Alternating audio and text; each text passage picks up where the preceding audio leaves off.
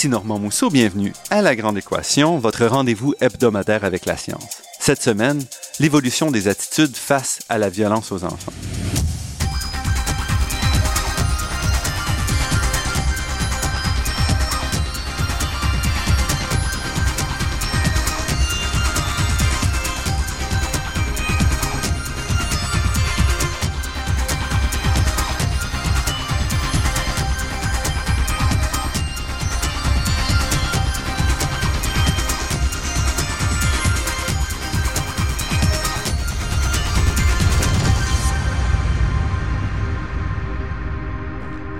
Nos rapports à la violence évoluent constamment et en fait, on est de moins en moins tolérant face à la violence. On n'a qu'à voir, par exemple, notre réaction à l'endroit des actes qui ont été commis par certains syndicats à l'été 2014 et à les comparer avec ce qu'on avait toléré, si on veut, il y a 30 ou 40 ans. La répulsion qu'on a par rapport à la violence physique, à tout le moins, est observée pour l'ensemble de nos relations interpersonnelles. Mais est-ce que c'est aussi le cas à l'intérieur des familles, derrière les portes closes, là où il est peut-être plus facile de s'en tirer sans conséquence? Et les premiers touchés dans ce cas-là, ce sont les enfants qui peuvent difficilement se défendre contre leurs parents. Si on en croit les cas rapportés dans les médias, la violence faite aux enfants semble augmenter. Mais est-ce que c'est vraiment la réalité? Et notre invitée d'aujourd'hui peut répondre à cette question. Elle s'intéresse de près à la question de la violence faite aux enfants, mais aussi à la question de l'aide apportée aux familles afin d'éviter que des problématiques difficiles ne dégénèrent. Marie-Ève Clément est titulaire de la chaire de recherche sur la violence faite aux enfants au département de psychoéducation et de psychologie à l'Université du Québec en Outaouais. Elle est l'auteur de nombreuses études sur la question. Marie-Ève Clément, merci d'avoir accepté notre invitation. Merci à vous. Qu'est-ce que c'est la violence faite aux enfants? Oh, c'est une bonne question. La violence faite aux enfants, je vous dirais que c'est un terme générique, un peu comme le terme de maltraitance. Quand on parle de maltraitance, on parle de quoi? On parle de différentes manifestations. Donc, on peut parler de maltraitance, d'abus sexuels, d'abus physiques, euh, d'abus psychologiques. De plus en plus, l'abus psychologique euh, est reconnu, en fait, et même récemment reconnu dans, euh, par la loi de la protection de la jeunesse comme un motif de signalement à la direction de la protection de la Donc, dans le même sens, quand on parle de violence envers les enfants, on parle de différentes, euh, euh, de différentes formes de violence, de différentes natures. Donc, la violence physique, la violence euh, psychologique et d'un continuum de gravité aussi à l'intérieur de ces formes-là. Donc, la violence physique, ça peut se traduire par des actes très sévères d'abus physiques. Ça peut aussi se traduire par des pratiques parentales moins sévères comme la punition corporelle, par exemple. Et c'est un concept qui change avec le temps? Euh, oui, c'est intéressant ce que vous amenez parce qu'effectivement, la notion de punition corporelle... Euh, disons que euh, peut-être 20, euh, 30 ans, c'était pas considéré comme une forme de violence, c'était mm. même considéré comme une forme de discipline. Maintenant, de plus en plus, on la considère. Il y a encore un, flou euh, au niveau scientifique, il y a encore un débat entre les chercheurs à savoir si c'est une forme de violence, mais disons que les études montrent de plus en plus que ça a des impacts négatifs sur le développement de l'enfant, donc c'est considéré en conséquence une forme de violence. Mais la question même de violence, donc ça s'est élargi ce qu'on considère être de la violence face aux enfants? Euh, oui, ben en fait les études euh, évoluent. Euh, maintenant, on sait que les différentes formes de violence, dont la punition corporelle, ont des impacts, et c'est à, partir des études qui ont montré les impacts qu'on peut définir que une, une pratique parentale est en fait une forme de violence. Et impact, ça veut dire quoi? Parce que toute action des parents va avoir un, un impact sur Oui, là, je parlais des impacts négatifs, Là, sur le développement, euh, bon, par exemple, de l'agressivité, euh, des comportements euh, de violence contre soi, par exemple, des comportements dépressifs, d'automutilation. Ça peut être des comportements de violence plus extériorisés, l'agressivité avec ses pairs à mm-hmm. l'école. Ça peut être... Mais c'est aussi les, comportements en termes scolaires réussite. Oui, oui, à, plus long terme, on parle de, c'est ça, de, de de, comportement de décrochage scolaire. Il y a même des études récentes qui ont montré que la punition corporelle pouvait avoir des impacts sur le développement cognitif de l'enfant. Donc justement, ça peut avoir des effets sur euh, la trajectoire scolaire. Donc même si on touche pas le cerveau là, donc vous parlez de la punition corporelle dans un sens large, là, pas nécessairement qui laisse euh, des marques physiques ou. Oui, en fait, la punition corporelle, je parle pas des, des... Quand ça laisse des marques physiques, habituellement, on est plus dans le registre de l'abus physique. Donc, la punition corporelle, davantage de ce qu'on on va dire la fessée, par exemple, euh, la mhm. tape sur euh, les fesses, la tape sur le bras, la tape sur euh, la tape à la tête, par exemple. Donc, des formes qui laissent pas nécessairement des marques sur le cou, mais qui laissent des mhm. marques à plus long terme. Et par exemple, tout ce dont on parle dans le sport, est-ce que vous incluriez ça dans la question de violence? Euh, ça, c'est un autre champ de, de une autre discipline. Oui, ça fait partie des formes de violence. C'est pas euh, ce que j'étudie dans le cadre de la chaire de recherche, mais euh, mhm. effectivement, ça peut être d'autres formes de violence envers les enfants. Donc, une, une violence qui est aussi de plus en plus euh, répertoriée ou à tout le moins considéré oui, comme Oui, tout à fait. Oui, oui, oui. De plus en plus, dans le fond, c'est vrai, on documente la violence dans les différentes sphères de la vie de l'enfant. Donc, on la documente de plus en plus dans la famille, mais à l'extérieur de la famille aussi, à l'école, la violence, euh, le taxage, l'intimidation, donc les différentes formes de violence vécues dans la communauté sont de plus en plus documentées aussi. Et puis, que, on parlait de, de l'effet, mais est-ce que toute cette chasse-là à la violence n'a pas quand même un côté un peu négatif dans le sens de mettre l'enfant en bulle ou c'est c'est un peu une une, une vision un peu démodée de, de la chose? Ben en fait, je vous dirais, je vois ça plutôt comme l'inverse, c'est-à-dire qu'on considère maintenant l'enfant dans sa globalité. Donc, on va aller voir si les victimes, si aussi le fait qu'il soit victime à la maison fait en sorte qu'il est davantage à risque d'être victime dans son milieu scolaire, par exemple, ou de suivre une trajectoire à plus long terme de développement de problèmes de santé mentale. Donc, euh, euh je vous dirais que le fait de les considérer euh, de manière décloisonnée, mhm. c'est un avantage maintenant dans la recherche. Mais ça implique du, beaucoup plus de travail, beaucoup plus d'efforts pour les chercheurs. Ah oui, tout à fait. De plus en plus, on va on, va décloisonner nos champs d'intérêt et on va travailler conjointement avec des chercheurs d'un autre domaine, par exemple des chercheurs qui vont s'intéresser, par exemple, euh, comme vous mentionnez, la violence dans, dans le sport. On, on va travailler avec eux pour décloisonner la violence, pour essayer de la comprendre dans sa globalité. Et vous, vous êtes donc titulaire d'une chaire euh, de recherche. Vous êtes plusieurs à vous poser cette question-là, à regarder chez Ah oui, tout à fait. On est plusieurs à, à s'intéresser à la violence euh, envers les enfants. Il y a quelques chaires de recherche dans le domaine et on travaille tous étroitement à, à mieux comprendre les causes de la violence, à mieux comprendre euh, sa répartition euh, dans le temps, sa répartition dans l'espace et aussi à mettre en place des programmes d'intervention et de prévention de la violence.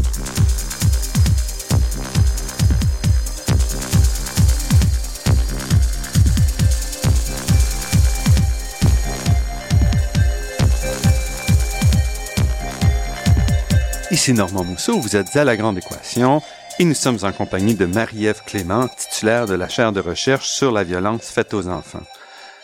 À la fin des années 1990, l'Institut de statistique du Québec a réalisé une première enquête sur la violence familiale faite aux enfants, qui a été le, point de départ de plusieurs autres enquêtes, donc trois au total, sur cette question-là. Et c'est quelque chose qui vous a particulièrement intéressé. Oui, tout à fait. Moi, j'ai euh, fait mon doctorat à partir des données de la, première enquête euh, réalisée par l'Institut de la statistique du Québec. À l'époque, c'était Camille Bouchard qui était responsable de cette enquête. Et euh, ça a été la première enquête représentative à l'échelle du Québec. Donc, je vous dirais même que le Québec fait euh, office de référence euh, pour l'avancée de ces enquêtes comparativement au reste du Canada où on n'a pas ces données mhm. populationnelles qui nous permettent de comprendre Mais c'est pas facile. Est-ce qu'on fait? On peut pas appeler les enfants et dire à l'heure de 5, non, 5, 8, 7 à l'eau, je sais plus quoi, là, et dire est-ce que vous êtes battu ou comment vous êtes traité? Donc, comment est-ce qu'on fait une enquête comme ça? En fait, on questionne les parents. Donc, c'est les parents qui nous rapportent la violence euh, envers l'enfant et on les questionne pour l'ensemble des adultes du ménage. Donc, on leur demande pas si eux-mêmes sont agresseurs, mais on leur demande est-ce que l'enfant a été euh, tapé, par exemple, par un adulte dans le ménage. Donc, ça pourrait être la personne qui répond, la mère mhm. ou le père, ou ça pourrait être un autre adulte du ménage. Donc, c'est sûr que les résultats sous-estiment. Et ça, c'était des enquêtes téléphonique. Oui, c'était des enquêtes en mode téléphonique.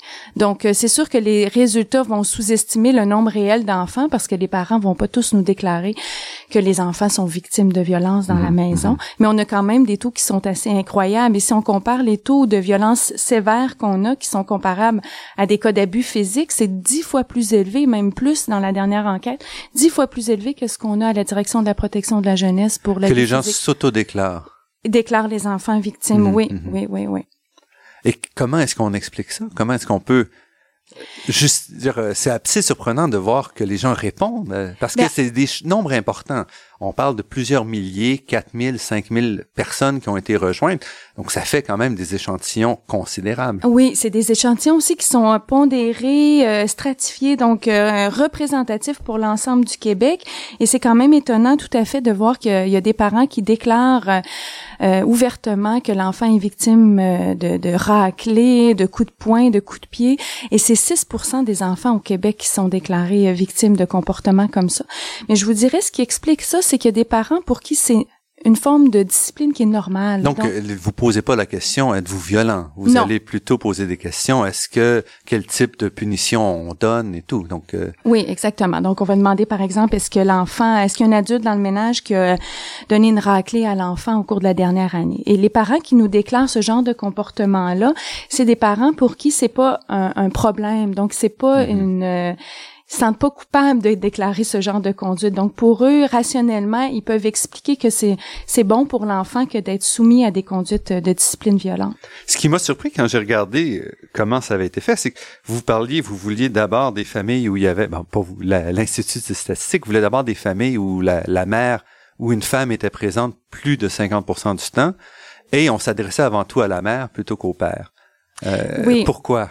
Oui, ça c'est une bonne question. C'est que la première enquête qu'on a réalisée en 99, on a fait le choix de questionner uniquement les mères parce que on s'était basé sur des études antérieures qui avaient montré que pour une même famille, si on pose la question au père et à la mère, les mères vont rapporter plus de violence envers l'enfant. Donc les mères sont peut-être plus euh, euh, présentes Mhm. ou euh, plus conscientes du vécu de l'enfant dans la famille, donc étaient de meilleures répondantes. Par contre, faut vous dire qu'en 2004, quand on a réalisé la deuxième enquête, on est allé chercher un échantillon représentatif de pères pour comparer un peu les réponses des mères et des pères. Mhm.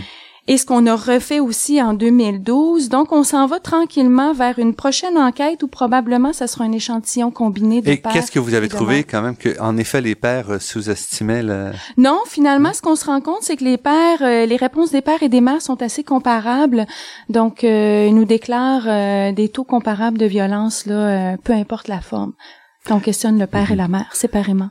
Et une- un aspect important, donc vo- votre doctorat portait sur une seule étude, donc évidemment, vous aviez pas à ce moment-là la capacité de suivre l'évolution. Vous aviez une capacité de faire un portrait de la situation à un moment donné. Oui, tout à fait. En fait, moi, j'ai analysé, j'ai fait des analyses secondaires. Donc, j'ai analysé le cycle de, de violence à l'intérieur d'une famille parce qu'on avait aussi posé, faut comprendre qu'on a quand même une centaine de questions. Donc, on avait aussi posé des questions sur euh, la transmission intergénérationnelle de la violence. D'accord. Donc, moi, je m'étais euh, penchée sur cette question-là précisément.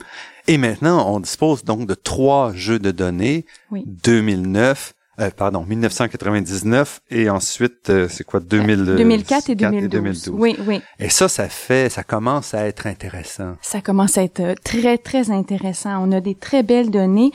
Euh, les résultats sont franchement intéressants parce qu'avec seulement deux temps de mesure, on pouvait voir une tendance. Mais disons que c'était pas une, une tendance qui se confirmait. Avec un troisième temps de mesure, la tendance qu'on avait observée entre 99 et 2004, par exemple, au niveau de la réduction de la punition co- corporelle, s'est confirmée avec Et là, c'est vraiment bouleversant, là, les changements que vous avez vus. oui, donc c'est ça. Alors, on a vraiment constaté une diminution de la punition corporelle. On est passé d'environ un enfant sur deux à un enfant sur trois en, en 13 ans. C'est énorme. Donc, de 50 à 35 à peu près. oui. Ça veut dire que il y a quand même une fraction importante des, des gens qui ont changé leur attitude face à la punition corporelle. Oui, leur comportement d'une part, mais aussi leur attitude parce qu'on posait des questions sur les attitudes en, Mhm. en regard des différentes formes de violence dans la vie des enfants, les différentes de- formes de violence dans la discipline des enfants.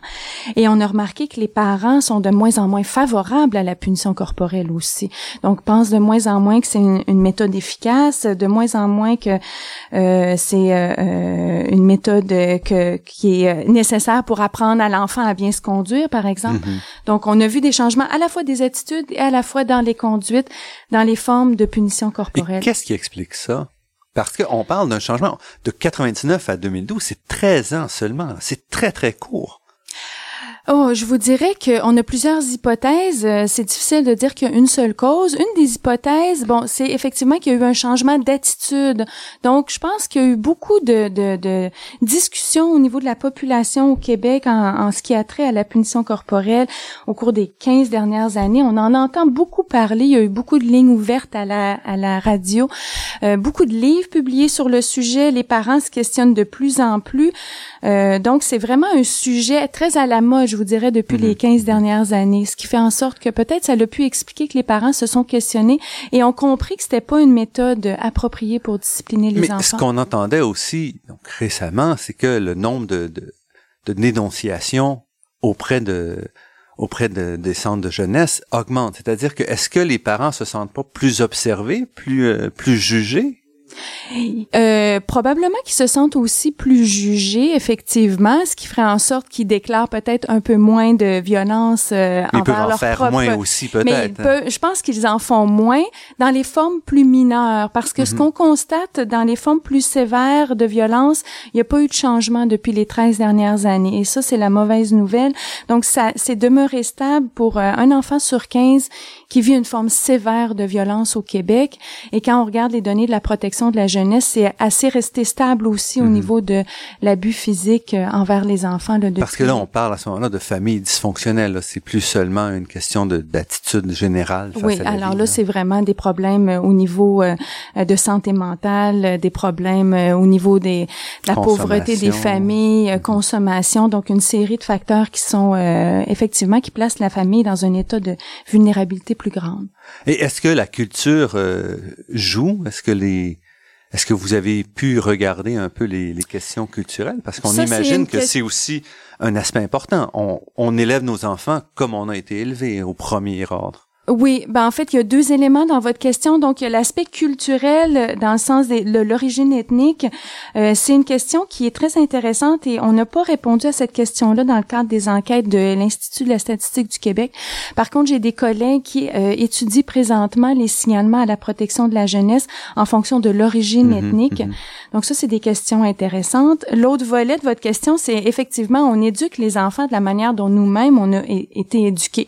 Donc au niveau de notre propre culture euh, de discipline. Et effectivement, ça, quand on regarde les études au niveau de la transmission intergénérationnelle, il y a une bonne proportion des parents qui vont répéter les conduites qu'ils ont eux-mêmes vécues. Et souvent, quand on a vécu ces conduites, ces conduites-là, on va les accepter et c'est ce qui va faire en sorte qu'on va les répéter envers nos propres enfants.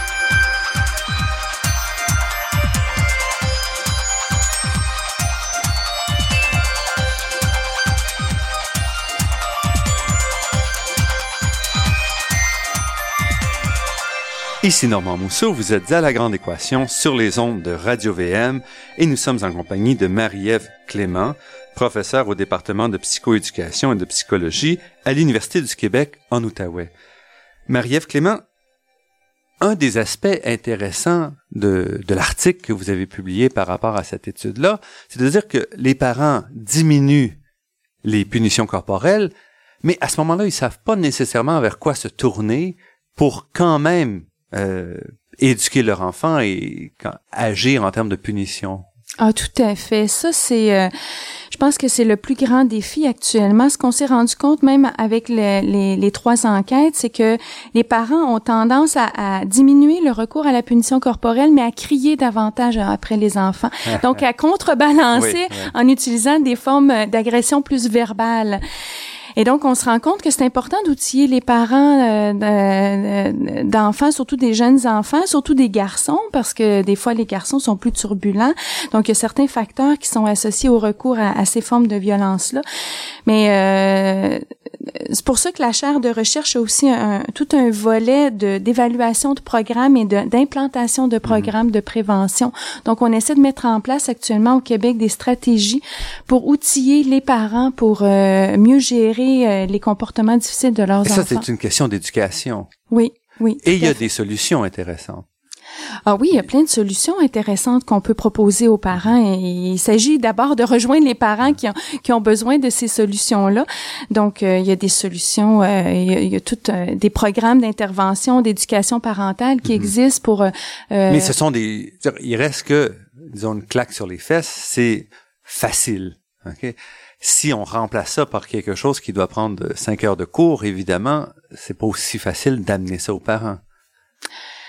Non, c'est ça, mais euh, disons qu'il y a d'autres stratégies. On est euh, présentement en train d'implanter un, programme au Québec où on va mettre en place ce qu'on appelle du marketing social.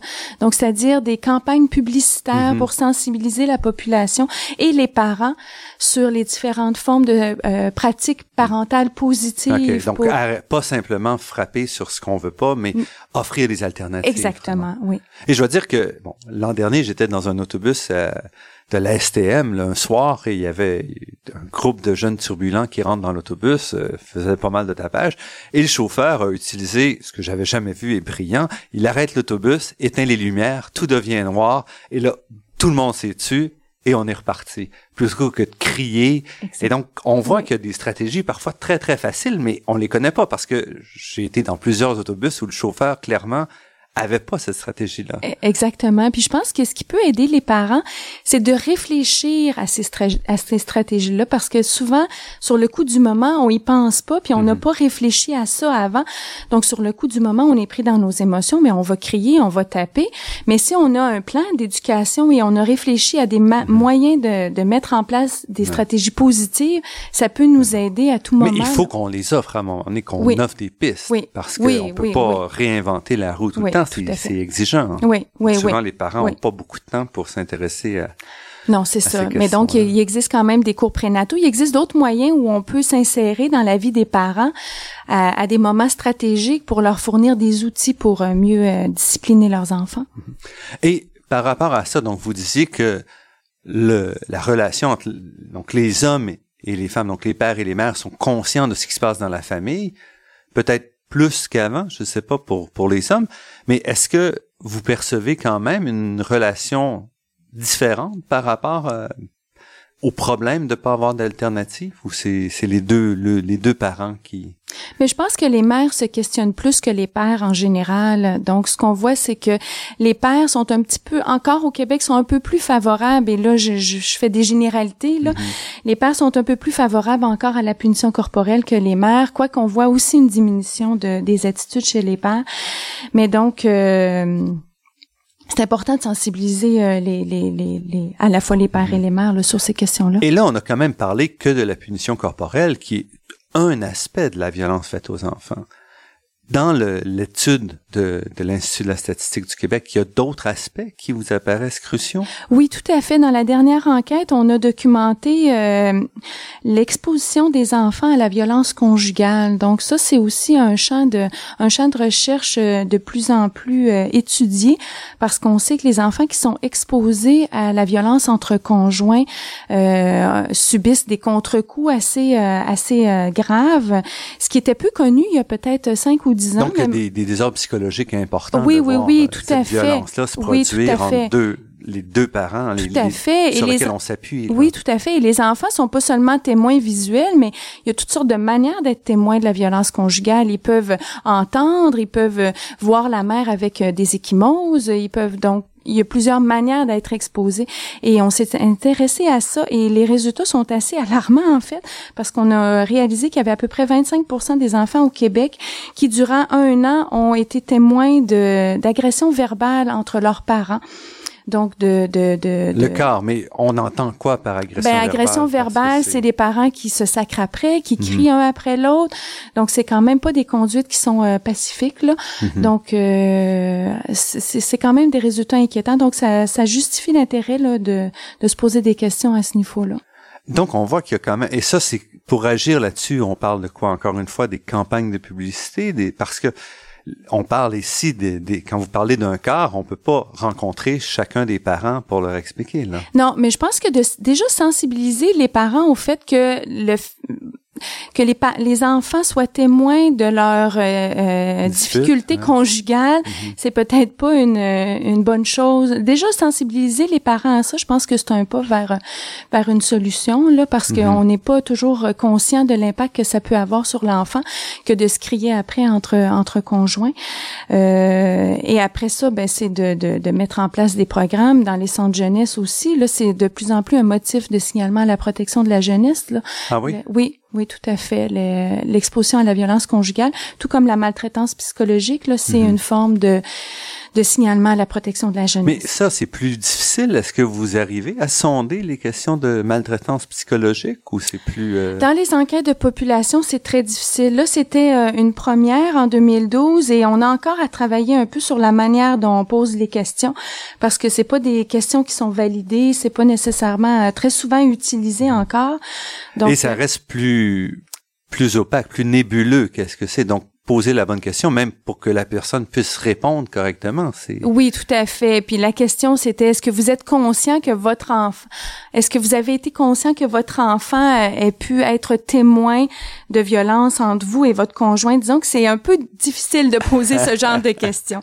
Mais quand on regarde les données à la protection de la jeunesse, les enfants sont de plus en plus signalés pour exposition à la violence conjugale. Donc il y a vraiment là un champ, euh, un champ d'intérêt qui force un peu les, les gens à prendre conscience oui, de ça. Oui, oui, tout à fait. Oui. Et parmi les autres aspects, est-ce qu'il y a un autre aspect de, de violence aux enfants qui... Euh... Bien, on a documenté, en fait, c'était une première aussi en 2012, euh, tout le volet de négligence parentale donc, euh, ça, c'est un autre motif pour euh, signalement à la protection de la jeunesse qu'on tente de connaître au niveau de la population. Mhm. Et on a quelques données, mais disons qu'on on est de plus en plus en train de s'intéresser à comment mesurer ça au sein de la population, de ce phénomène de négligence envers les enfants. Restez avec nous, notre entretien avec Marie-Ève Clément se poursuit après cette pause.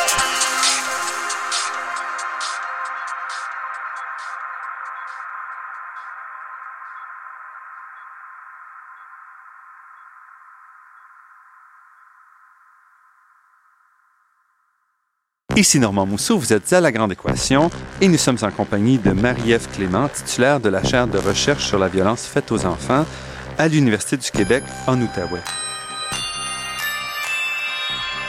Un autre aspect que vous avez regardé, c'était la question de comment rejoindre les enfants, comment soutenir les familles et les enfants. Donc à la fois, là, vous avez, on a discuté des problématiques auxquelles font face les enfants, mais ensuite il faut les aider et il y a toute une gradation de moyens. On n'enlève pas l'enfant à la famille euh, pour un oui ou pour un non.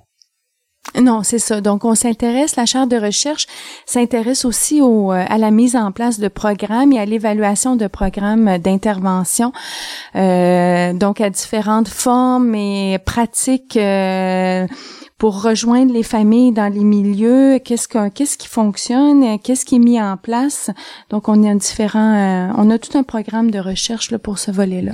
Et ce que vous dites, c'est que c'est de plus en plus difficile de rejoindre les familles. Uh. Euh, ben, il existe en fait des, des stratégies euh, efficaces pour rejoindre les familles. Euh, toutes les approches communautaires de proximité, euh, par exemple, je pense à la pédiatrie sociale en communauté par le mhm. docteur Julien. C'est une approche très intéressante de proximité et on regarde son efficacité à, à, rejoindre et à bien cerner les besoins des familles. Donc, c'est, ce sont des approches qui sont dans les milieux à risque, donc mhm. dans les quartiers défavorisés, donc ils réussissent bien à rejoindre de par leur approche de proximité géographique, mais proximité relationnelle aussi. Les intervenants ont des très bonnes relations avec les familles, donc ça rejoint oui, vous avez, bien. Vous avez vraiment étudié ça en détail. Donc, qu'est-ce que c'est vraiment Est-ce que c'est quelque chose d'original cette euh, cette euh, pédiatrie sociale communautaire? Euh, oui, c'est une approche euh, très originale. En fait, c'est une approche qui permet aux parents d'avoir accès à des diagnostics, à des services, je vous dirais, de première ligne, de deuxième ligne et de troisième ligne à l'intérieur d'un même dispositif. Donc, des services médicaux, des services psychosociaux, des services d'art-thérapie. les familles sont très, sont très contentes d'avoir ça dans leur quartier et euh, je pense que le fait d'avoir tout dans un même lieu et avec des intervenants qui ont des relations euh, très proches euh, des familles, c'est très favorable. Ça, ça, ça brise complètement le modèle habituel où tout est fragmenté, où chaque spécialiste travaille dans son coin. Ben le modèle traditionnel, je vous dirais qu'il y a euh, peut-être 30-40 ans, c'est ce qu'on voulait peut-être faire avec euh, les CLSC. Mm-hmm. Disons que ça l'a changé maintenant, c'est c'est c'est plus aussi facile euh, d'avoir accès à différents services à l'intérieur d'un CLSC. Mais donc effectivement, c'est ça défragmente tous les services et ça permet d'avoir l'ensemble à l'intérieur d'un même lieu pour les familles, oui. Et puis ces, ces, services de, pédiatrie sociale communautaire.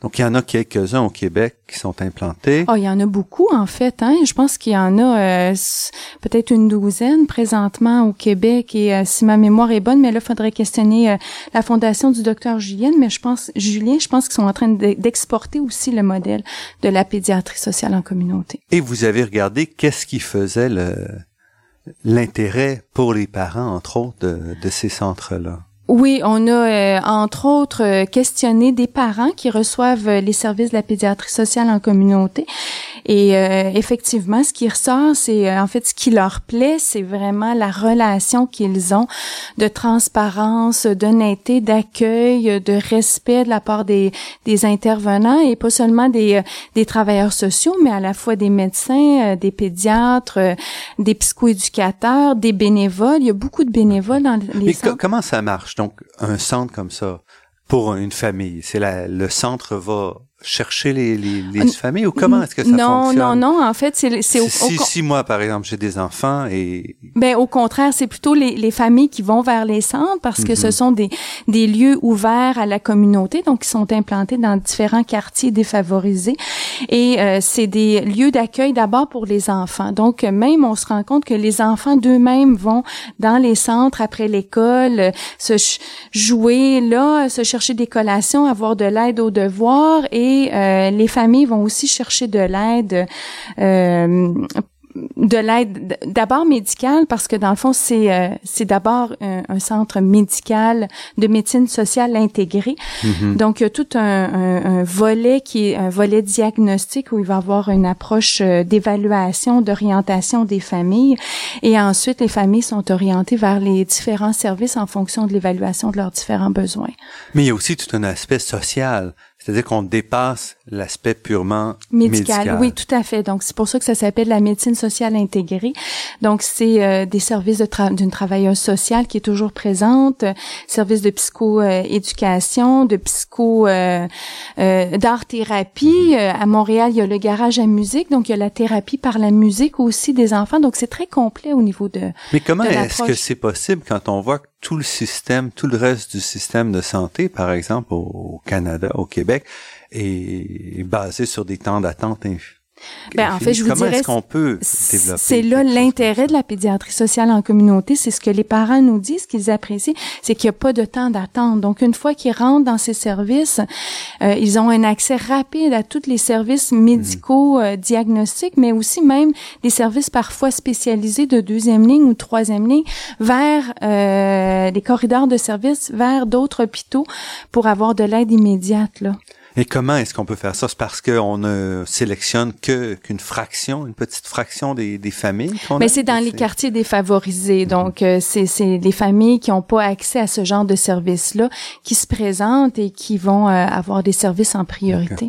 Et vous avez regardé cette famille, euh, la plupart dont les parents étaient sans, sans emploi. Est-ce que ça décrit vraiment le portrait habituel des familles qui vont... Ben, c'est sûr que c'est des familles qui sont euh, le plus souvent défavorisées, donc euh, sans emploi ou des emplois qui sont euh, des emplois plutôt du genre ouvrier ou des emplois Mhm. moins moins payants. Donc des familles qui ont moins accès, souvent des familles qui sont aussi isolées, des familles nombreuses qui n'ont pas accès à un réseau de soutien. Donc ça leur offre aussi une forme de, de réseau de soutien Parce qu'on oublie aussi que ne pas avoir d'argent, ça isole beaucoup. Oui, tout à fait.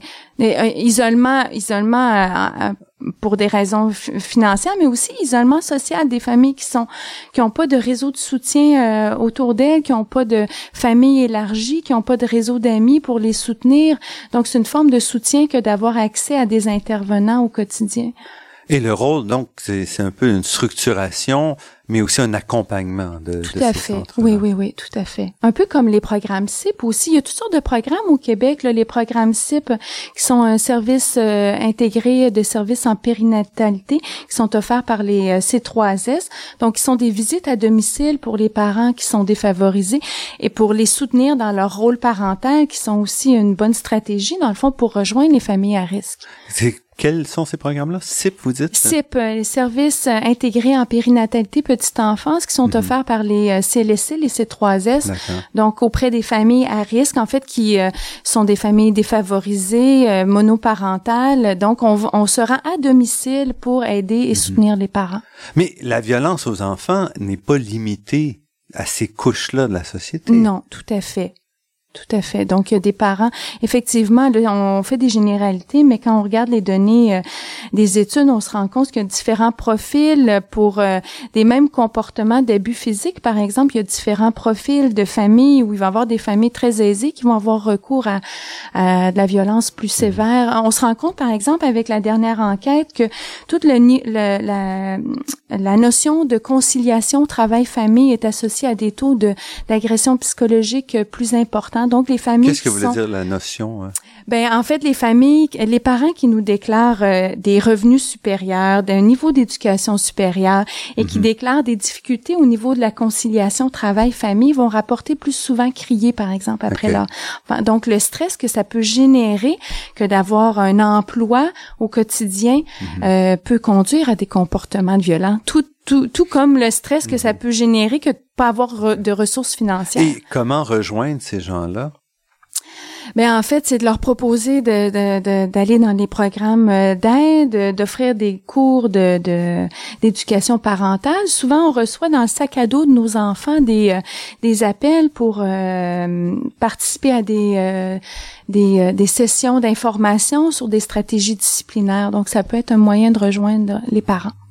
Et ça, ça fonctionne? ou- J'ai pas regardé si ça fonctionnait, par exemple. Je pourrais pas vous dire.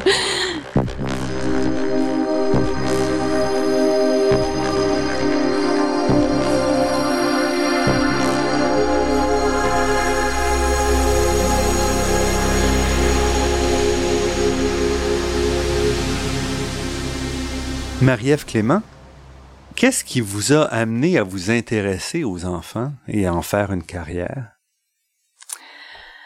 Euh, je vous dirais que c'est, euh, je, pense que j'ai toujours aimé les enfants. J'en ai moi-même euh, cinq à la maison, donc euh, je, je, je pense que c'est ma passion les enfants et euh, de fil en aiguille, euh, j'ai fait ma maîtrise. Parce que vous avez commencé en psychologie. J'ai commencé là, en psychologie. C'est plus oui. général? Oui, c'était très général et ensuite euh, euh, je suis allée faire une maîtrise en psychoéducation. Donc, euh, euh, on m'a proposé euh, de travailler sur un programme de prévention de la maltraitance à cette époque-là. Ça m'intéressait et de fil en aiguille.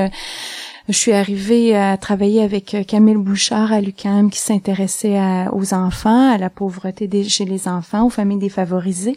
Et donc, j'ai fait mon doctorat avec lui et euh, Donc en psychologie communautaire, En ce qui vous mettait bien, bien Oui. les pieds dans ce que vous faites maintenant. oui, tout à fait, oui. Et ça a changé. Donc vous avez fait votre doctorat en 2003. Oui. Est-ce que les choses ont changé? On a vu, à tout le moins dans, dans les sondages euh, de l'Institut de la statistique, que beaucoup de choses ont changé par rapport à la violence aux enfants, euh, les châtiments corporels à tout le moins, mais pour vous qui avez suivi ça aussi directement depuis une douzaine, une quinzaine d'années, qu'est-ce que les choses ont changé? Euh, je vous dirais ce qui a changé, c'est peut-être notre compréhension des euh, problématiques que peuvent vivre ces familles-là. C'est-à-dire qu'on on, comprend de mieux en mieux. Que, quelle famille? Les, les... Ben, les familles, je parle en général, c'est-à-dire qu'on se rend compte qu'il y a différents types de familles et on fait aussi ce qu'on appelle des enquêtes, des études de typologiques, c'est-à-dire que on regarde toutes les familles qui vont déclarer une forme ou l'autre de violence et on va voir s'il y a des profils particuliers qui mhm, émergent mhm. chez ces familles-là. Et effectivement, on se rend compte que on peut pas toutes mettre les, familles dans le même euh, dans le même bain, mais qu'il y a différents types de familles et on comprend le profil, les profils différents de ces familles-là pour mieux les cibler. Comme par exemple? Ben par exemple euh, les familles négligentes. Euh, c'est pas toutes les familles euh, qui présentent les mêmes caractéristiques qui vont être signalées à la protection de la jeunesse pour négligence parentale. On sait par exemple qu'il y a des profils où il y a de la toxicomanie, il y a de la mobilité résidentielle, il y a des déménagements, la violence conjugale. Alors ça, c'est comme un type de famille qu'on retrouve en protection de la jeunesse. Mhm. Et ceux qu'on connaît bien. Là, ceux qu'on connaît bien, mais il y a d'autres familles où c'est plus des problèmes ponctuels de santé mentale, euh, de difficultés euh, conjugales et qui peuvent plus se résoudre rapidement, donc qui sont moins chroniques, donc mhm. euh, et qui sont aussi signalés pour négligence. Donc c'est des besoins différents que ces familles-là ont et, des interventions qui nécessitent des interventions différentes. Donc on comprend de mieux en mieux les profils différents et les besoins différents des familles. Et vous, vous travaillez en collaboration avec les intervenants ou où est-ce que vous situez votre votre travail? Oui, on collabore en, étroite euh, euh, en étroite partenariat avec des intervenants de différents milieux. Bon, je parlais tout à l'heure de la pédiatrie sociale en communauté, mais je travaille aussi euh, avec une chaire en partenariat en prévention de la maltraitance qui travaille avec les milieux de la pratique, les C3S, les organismes communautaires, donc pour mettre en place des stratégies d'intervention pour mieux soutenir les parents. Donc effectivement, il faut nécessairement travailler avec les milieux là, pour euh, mhm. mettre en place des programmes. Donc on, essaie le, de, de, plus en plus aussi à ce que la recherche nourrisse la pratique. Donc on fait des, des, des recherches très appliquées dans le fond pour pouvoir éventuellement faire profiter mhm. la pratique, l'intervention de nos résultats de recherche. Est-ce qu'il y a un risque à être si près de l'intervention? Est-ce que est-ce qu'il n'y a pas un risque de manquer de de distance pour être capable de réévaluer des choses ou? Ben en fait ce qu'on tente euh, c'est de ne pas nécessairement évaluer nos propres pratiques. Donc ça c'est sûr qu'on essaie d'être euh, d'être éthique à ce point de vue-là mais euh, je vous dirais que dans le fond c'est la seule manière d'être cohérent, c'est de pouvoir euh, faire profiter nos, nos, nos, résultats de recherche, de comprendre les profils et de mettre en place les stratégies pour euh, aider les familles en conséquence. Et vous êtes à l'université du Québec en Outaouais, sur la frontière avec l'Ontario. Est-ce que vous avez des liens? Est-ce qu'il y a des échanges qui permettent de voir, euh, de comparer? Ben en fait, moi, je ne suis pas en Outaouais, je suis à Saint-Jérôme parce que l'Université du Québec en Outaouais a un campus maintenant. On est, dans l'ère du temps. On a un campus à, à, Saint-Jérôme. Donc, je me trouve davantage, je me trouve plus près, disons, de mes collègues de Montréal et même de Québec. Mais effectivement, on a des échanges aussi avec l'Ontario, euh, l'Université euh, d'Ottawa, l'Université de Toronto, euh, des collègues qui travaillent sur des questions similaires. Et est-ce qu'il y a des différences d'approche, des différences de, de, de structure? Euh, il y a des différences d'approche certainement, surtout que moi je suis dans un département de psychoéducation et la discipline de la psychoéducation est unique au Québec. C'est une discipline qui est pas reconnue ailleurs au Canada. On a notre propre ordre professionnel euh, québécois, donc euh, c'est sûr que ce qu'on enseigne à nos étudiants, c'est particulier ici au Québec. On n'a pas ça ailleurs au Canada. Ailleurs au et dans le monde, est-ce que Non, dans le monde non plus. En fait, on il y a des expériences de, tranquillement d'exportation du modèle de la psychoéducation, mais la psychoéducation est unique au Québec. Et qu'est-ce qui qu'est-ce qui différencie? Donc psychoéducation cible les enfants, c'est ça euh, Ben non, pas nécessairement. Dans le fond, la psychoéducation, c'est euh, C'est, euh, je vous dirais que c'est à mi-chemin entre le travail social, la psychologie communautaire. Euh, c'est en fait euh, des approches auprès d'individus, mais dans des perspectives de prévention, d'analyse écologique qui sont au-delà de, de, de, la psychologie clinique. Vous savez, mm-hmm. de, du 1 à 1, là, on est plus dans les groupes, dans les programmes de prévention, dans les communautés et ça, ça fait longtemps quand même que le Québec a euh, la psychoéducation. Mais oui, c'est parti dans les années, euh, si je me trompe pas, dans les années 60 euh, ou 70 avec Boscoville. Mhm, mhm. Oui. Et malgré tout, le Québec, donc où est-ce que vous vous placez quand vous allez à l'international? Qui, à qui vous parlez? ben en fait, moi, pour simplifier, je dis que je suis en psychologie parce que les gens connaissent pas la psychoéducation ou utilisent ce terme. Aux États-Unis, on entend souvent la, psychoeducation et euh, ils l'utilisent pas du tout dans le même sens que nous. Donc c'est mm-hmm. une autre. Euh, donc pour euh, simplifier, on parle de, de psychologie euh, ailleurs. Et Bon, vous parlez des, des sondages ou des études de, de l'Institut de la statistique du Québec. Et comme quoi, il n'y a pas l'équivalent ailleurs. Donc, c'est assez difficile de, de suivre. Ça, là, je vous dirais que au Québec, on est vraiment avant-gardiste au niveau de notre compréhension des problèmes de, euh, de violence familiale, euh, entre autres en raison des, des trois enquêtes qu'on a faites avec l'Institut de la statistique du Québec. Et, euh, et on a fait aussi d'autres sondages similaires sur un thème qui s'appelle la polyvictimisation, donc qui s'intéresse à la victimisation des enfants, comme je vous disais tout à l'heure, mm-hmm. à la fois dans le milieu familial, mais dans leur haute sphère de vie. Donc, euh, dans la communauté et à l'école, et on se rend compte que c'est très euh, interrelié, ces trois euh, formes de victimisation, ces trois sphères de victimisation. Et où on se compare, ben en fait, on, on, se compare difficilement au reste du Canada parce qu'on n'a pas ce genre d'enquête-là. On se compare plutôt aux États-Unis où on, est un peu au même niveau qu'eux dans l'avancement des connaissances par rapport à ces mhm. questions-là. Et comment est-ce que ça se compare? Est-ce que les tendances sont mondiales, à tout le moins nord-américaines ou? Euh, ah oui, euh, non, en fait, on, est quand on se compare, on se console.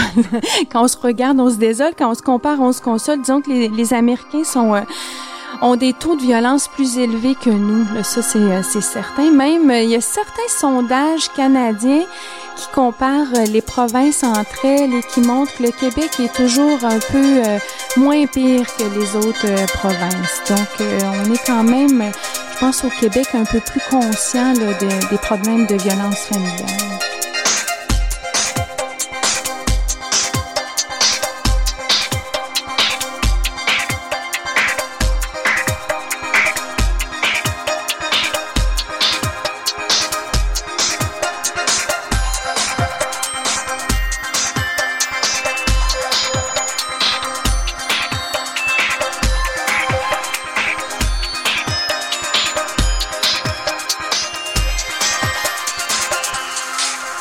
Ici Normand Mousseau, vous êtes à La Grande Équation sur les ondes de Radio VM et nous sommes en compagnie de Marie-Ève Clément, professeure au département de psychoéducation et de psychologie de l'Université du Québec en Outaouais à Saint-Jérôme. Et puis, vous disiez qu'on se compare bien, mais est-ce que vous avez peur, par exemple, avec les coupures annoncées par le gouvernement Couillard, de voir des changements majeurs dans l'aide de première ligne? Ah oui, tout à fait. Ça, c'est, c'est vraiment désolant parce que, euh, en fait, on, on s'attendait pas à ça. Puis effectivement, euh, on nous dit que ça n'aura pas d'impact euh, direct sur la clientèle, que ça va avoir des impacts au niveau structurel, mais c'est sûr que que de fil en aiguille, ça va avoir un impact direct. On anticipe des impacts directs au niveau des services aux familles, que ce soit, on en entend beaucoup parler dans les écoles, dans les C3S. Euh, les gens tentent de réorganiser leurs services, mais effectivement, c'est certain qu'à, je vous dirais qu'à court terme, là, ça va avoir un impact sur euh, le nombre de services disponibles aux familles. Et aussi, donc, le nombre de, familles pouvant accéder à ces Tout à fait, oui, oui, oui, oui. Et celles qui n'auront pas les moyens de payer pour la différence. Déjà qu'on a de la difficulté à les rejoindre, ça va être, euh, ça va être encore pire. Et par exemple, les, vous parliez des, des centres de pédiatrie sociale communautaire. Vous dites qu'il y en a douzaine un peu plus au Québec. C'est ça? Euh, à ma connaissance, mais je suis pas euh, au fait, là. Il faudrait vérifier avec la fondation du docteur Julien.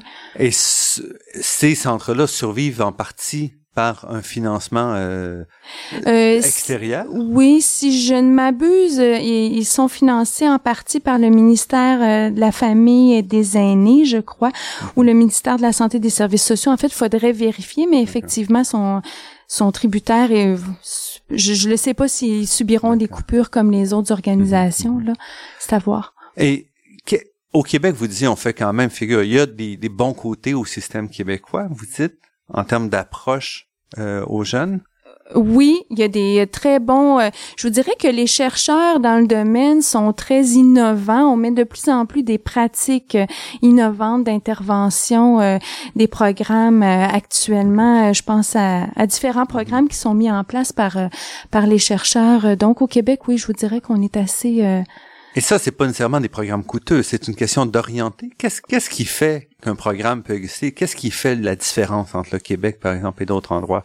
C'est l'argent qu'on met dedans? C'est l'organisation, la réflexion?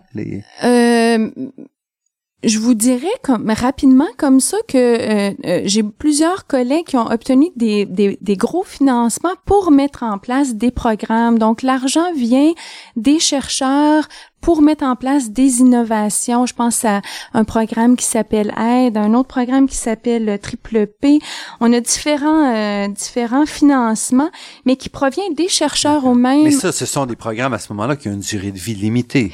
Oui, tout à fait. Et, et, on, on, vise à ce qu'il y ait une pérennité nécessairement de ces programmes-là, d'où l'intérêt de travailler en étroite collaboration avec les milieux pour outiller les milieux, les former pour qu'ils euh, puissent continuer à offrir ces programmes-là par la suite. Mais la prévention, c'est toujours difficile à vendre parce que ah oui. c'est facile de justifier, si on veut, une prison de plus, entre guillemets, parce qu'on sait qu'il y a une file d'attente.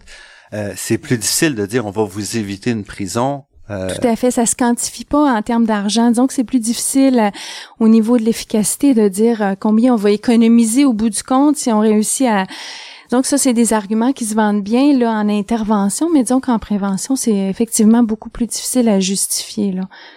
Et votre travail à vous, c'est prévention, intervention, c'est ça? Oui, au niveau de la chaire, on a des, euh, des projets à la fois en prévention et en intervention. Donc, euh, effectivement. Oui. Et quelles sont les grandes questions qui vous préoccupent? Là? Si on, a parlé de plusieurs sujets, mais est-ce que derrière tout ça, vous avez une, une problématique que vous traitez via tout, tout votre espace ou c'est Ben, je vous dirais que la punition corporelle c'est pour moi un, sujet qui m'intéresse particulièrement parce qu'il existe encore actuellement au Canada un article dans le code criminel canadien qui permet aux parents d'utiliser la punition corporelle. En fait, on appelle euh, la force raisonnable mhm. pour euh, discipliner les enfants. Donc il y a eu des changements au niveau du Québec, au niveau du code civil? Oui, effectivement, tout à fait, vous êtes bien informé en 94, il y a eu euh, le retrait d'un article du Code civil euh, du Code civil au Québec pour euh, les châtiments corporels, mais au Canada, c'est resté euh, dans le Code criminel canadien.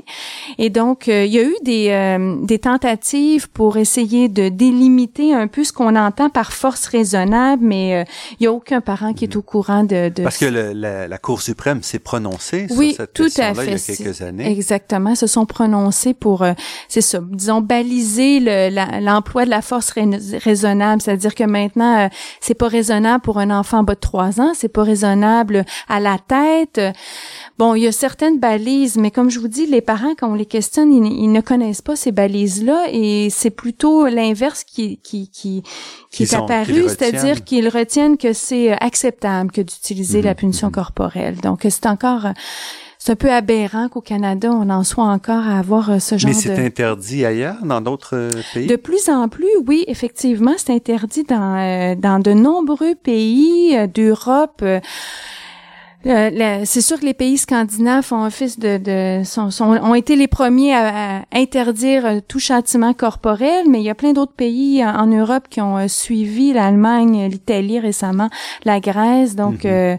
c'est dans, dans l'air du temps que d'essayer de, d'avoir un, un, article, du moins d'enlever l'article du code criminel canadien qui permet le recours mhm. à ce genre Et ça, ça implique qu'on continue à évoluer sur la, la, question de la violence. Oui, tout à vous fait. Vous pensez que ça, ça, ça se produit? Oui, je Au moins, pense... vous avez trois points qui vous montrent qu'il y a un changement dramatique. Là. Oui, tout à fait. Donc, je pense que c'est une bonne nouvelle. Puis, euh, on continue dans ce sens-là parce que je pense que c'est... Euh, la tendance le montre. On est de moins en moins favorable. Maintenant, ce qu'il faut, c'est outiller les parents pour euh, mm-hmm. trouver d'autres alternatives à la punition corporelle. Et rejoindre les cas qui, eux, euh, oui. ne sont pas affectés par ces changements euh, plus plus générationnels. Là. Oui, donc les cas de violence plus mm -hmm. sévères qui demeurent stables au Québec, tout à fait. Et ça, il y a pas moyen, on, ça sera pas par l'éducation, ça va se faire vraiment par une intervention plus ciblé, individu par individu. Plus ciblé, exactement. Donc, c'est exactement le terme qu'on utilise, une intervention plus indiquée, plus ciblée.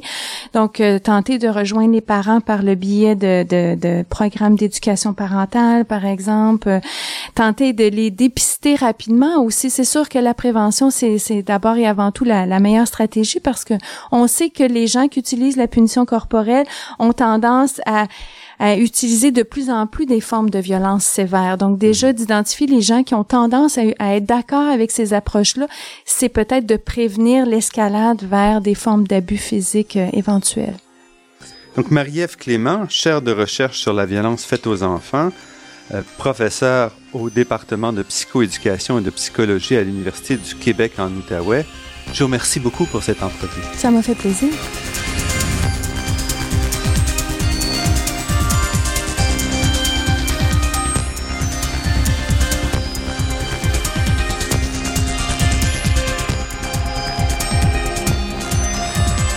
Je remercie Daniel Fortin à la technique et pour la création des thèmes musicaux entendus à l'émission, Marc-André Miron, site Internet, et Ginette Beaulieu, productrice déléguée. Je remercie également le Fonds de recherche du Québec, la Fondation familiale Trottier et l'Université de Montréal pour leur contribution à la production de cette émission. Vous pourrez réentendre cette émission en vous rendant sur le site Internet de La Grande Équation. L'émission est également disponible sur la page Université de Montréal de iTunes U. Ici, Normand Mousseau, au nom de toute l'équipe, je vous dis à la semaine prochaine. Et d'ici là, Restez à l'écoute de Radio VM pour découvrir votre monde sous toutes ses facettes.